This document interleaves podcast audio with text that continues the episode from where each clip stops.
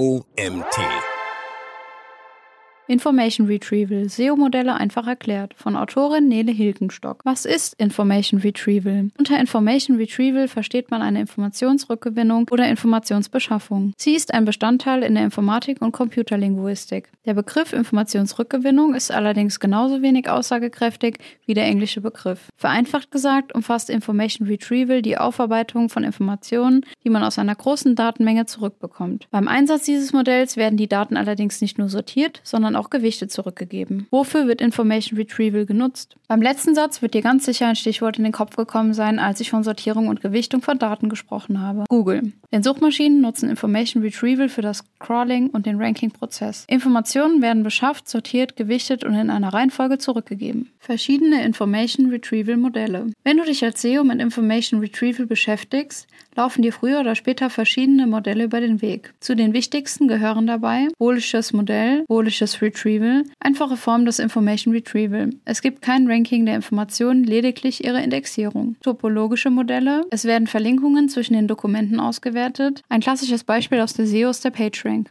Modelle der Textstatistik. Terme innerhalb eines Texts werden geprüft und gewichtet. Hierzu zählt die WDF-IDF-Berechnung. Algebraische Modelle. Word-to-Vec als Vektorraummodell. Mathematische Vektorräume werden genutzt, um Ähnlichkeiten und Beziehungen zwischen verschiedenen Themen und Wörtern zu untersuchen. Diese verschiedenen Retrieval-Modelle haben unterschiedliche Aufgaben, schließen sich aber nicht gegenseitig aus. Häufig werden sie kombiniert angewandt, um Informationen zurückzugewinnen und diese Datenmengen systematisch zu sortieren. Google als Retrieval System. Nicht nur diese Modelle zählen zum Information Retrieval System, auch Google selbst stellt ein Retrieval System dar. Dabei kann man den Suchvorgang und die Indexierung in verschiedene Stadien unterteilen. Im ersten Stadium müssen die Informationen erst einmal in die Datenbank eingespeist werden. Im Falle von Google passiert das durch das Crawlen von Webseiten. Die Inhalte und Metadaten werden gespeichert und durch das stetige Crawling auf einem relativ aktuellen Stand gehalten. So ist auch gewährleistet, dass nicht nur alte Webseiten, sondern auch neue hinzugefügt werden können. Schließlich gibt es Milliarden Webseiten im Internet und täglich kommen neue hinzu. Das zweite Stadium ist dann die Ausgabe der gesuchten Informationen. Dies entspricht der klassischen gewünschten Suchanfrage eines oder einer Userin. Die Suchmaschine beschafft also gewünschte Informationen anhand der Datenbank. Aber was genau ist daran jetzt Information Retrieval? Ein Beispiel. In deiner Bibliothek werden ständig Bücher abgegeben. Manche davon werden zurückgegeben, andere kommen neu in den Bestand. Bei den alten Büchern schaust du genau hin, ob sich etwas am Zustand des Buches verändert hat oder ob beispielsweise Seiten herausgerissen wurden. Die neuen Bücher sind noch nicht im System hinterlegt und müssen erst einmal erfasst und in der Kartei angelegt werden. Egal ob neu oder alt, die Bücher wandern, nachdem du sie erst einmal gesehen hast, auf einen Bücherwagen. Hier herrscht Chaos und du hast gerade auch keine Zeit, die Bücher nach Kategorien oder Bestsellerstatus zu sortieren. Am Nachmittag bekommst du Besuch.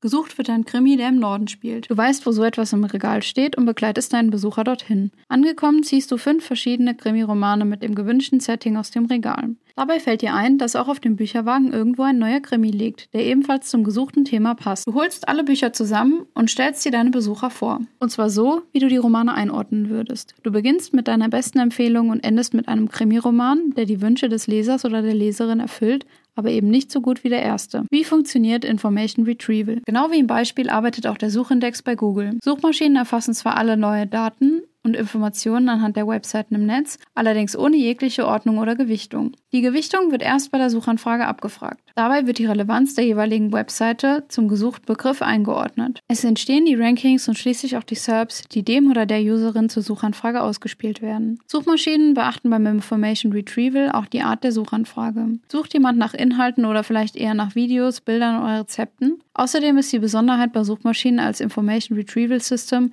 dass keine konkrete Anfrage an eine Einzeldatei gestellt wird, sondern durch Machine Learning und AI sowie den Algorithmus alles rund um das Thema sammelt und ausgespielt wird. Dabei bezieht die Suchmaschine auch Entitäten und Vektoren ein. Eine Grafik dazu findest du im Artikel. Information Retrieval am Beispiel des Vektorraummodells Word2Vec. Suchmaschinen können Text verstehen, allerdings vorrangig durch mathematische Berechnungen. Diese Berechnungen werden durch Word2Vec gelöst. Wie der Name schon sagt, konvertiert das Vektorraummodell Wörter in Vektoren. Durch die Vektoren kann die Nähe und Beziehung von Begriffen und Themen zueinander erkannt werden. Word2Vec spielt also auch im Information Retrieval eine Rolle. Da bei einer Abfrage auch die Ähnlichkeit zwischen den Themen betrachtet wird. Die Suchanfrage, die ein User oder eine Userin stellt, wird einem Vektorraum zugeteilt, in dem sich die verschiedenen Dokumente im Web zum Thema positionieren. Je spitzer jetzt der Winkel zur Suchanfrage ist, desto genauer trifft dieses Ergebnis die Suchintention und das Thema deiner Suchanfrage.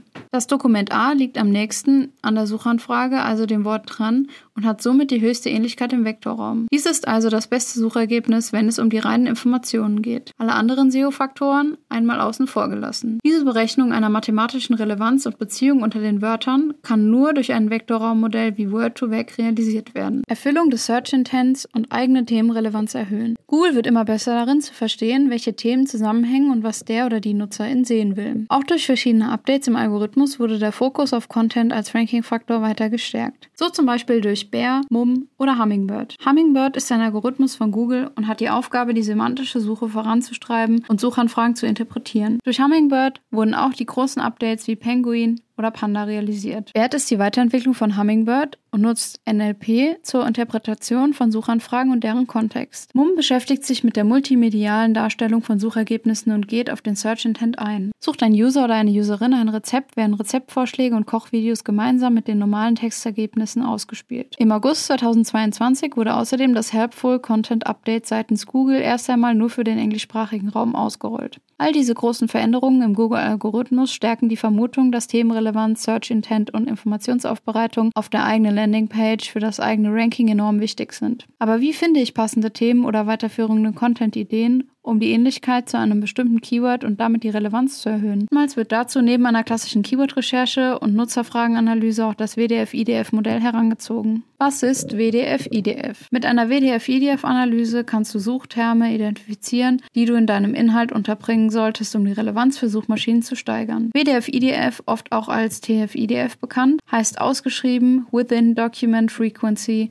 Inverse Document Frequency und beschreibt das Vorkommen bestimmter Wörter im eigenen Dokument verglichen mit allen Dokumenten im Web. Bei Information Retrieval geht es immer um eine Gewichtung, so auch bei der WDF-IDF. WDF ist die Within Document Frequency und misst, wie oft ein Term in deinem eigenen Text vorkommt. Der IDF-Wert also die Inverse Document Frequency, setzt die Anzahl aller bekannten Dokumente ins Verhältnis zur Zahl der Texte, die deinen Term enthalten. Kombiniert man beide Formeln, indem man sie multipliziert, erhält man eine Gewichtung für den Term anhand des eigenen Textes im Vergleich zu allen Dokumenten im Web, die dein Keyword enthalten. Diese Gewichtung beschreibt nichts anderes als die Relevanz für das Fokus-Keyword, also das Hauptthema des Textes. WDF-IDF versus Word-to-Vec. Weiterhin zeigt die WDF-IDF-Analyse passende Keywords beispielsweise rund um das Thema Schuhe an. Zum Beispiel Schuharten wie Stiefel oder Sneaker oder bekannte Marken, die erwähnt werden sollten. Diese Keywords ergeben sich aus der Analyse aller möglichen Dokumente mit demselben Keyword im Text. Füllwörter oder Begriffe, die eine Doppelbedeutung beinhalten, können durch WDF-IDF nicht gefiltert werden. Dazu kommen eventuell Fremdmarken oder Konkurrenten, die zwar eine hohe Relevanz haben, in der Praxis auf der eigenen Seite aber nichts zu suchen haben. Anders Anders als beim Word-to-Vec-Modell werden hier lediglich Anzahlen und Gewichtungen genutzt, ohne eine thematische Nähe oder Beziehung zwischen den Termen hinzuzuziehen. Bei der WDF-IDF handelt es sich also um eine rein mathematische Berechnung, die man nie zu 100% auf UserInnen-orientierte Texte anwenden sollte. Relevanz von Information Retrieval in der SEO. Durch Information Retrieval Systeme und Modelle können UserInnen das finden, was sie wollen, ohne dass sie ihre Suchanfrage exakt so eingeben müssen,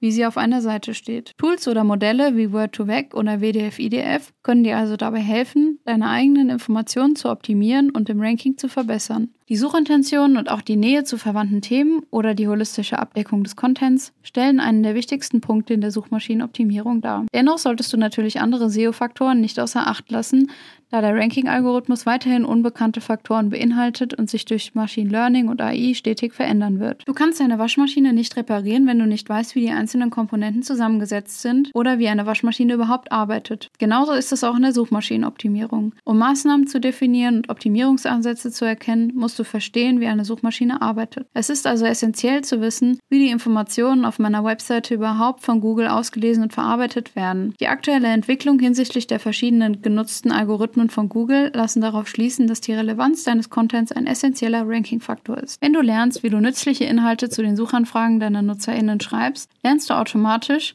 wie du für SEO schreiben musst. Denn nur die stumpfe Keyword-Einbindung und Wiedergabe von allgemeinen Informationen, ohne auf die semantische Suche, Entitäten oder den Search-Intent zu achten, bringt dich langfristig nicht auf einen grünen SEO-Zweig. Dieser Artikel wurde geschrieben von Nele Hilgenstock. Nele ist seit 2015 im SEO-Bereich unterwegs und konnte ihre Expertise und Erfahrung sowohl in-house als auch in Agenturen sammeln. Dabei betreut sie SEO-Projekte von Startups über KMUs bis hin zu internationalen Konzernen strategisch und operativ. Neben ihren branchenübergreifenden Kundenprojekten kümmert sie sich auch um die Schulung angehender SEOs und unterstützt Kollegen in weiteren Online-Marketing-Disziplinen. Nele ist seit Ende 2020 fester Bestandteil der Online-Marketing-Agentur Bamboo Marketing aus Bielefeld und leitet als passionierte SEO-Managerin heute das SEO-Team der Agentur. Das war es mit der heutigen Magazin-Podcast-Folge. Ich freue mich, wenn du beim nächsten Mal wieder reinhörst.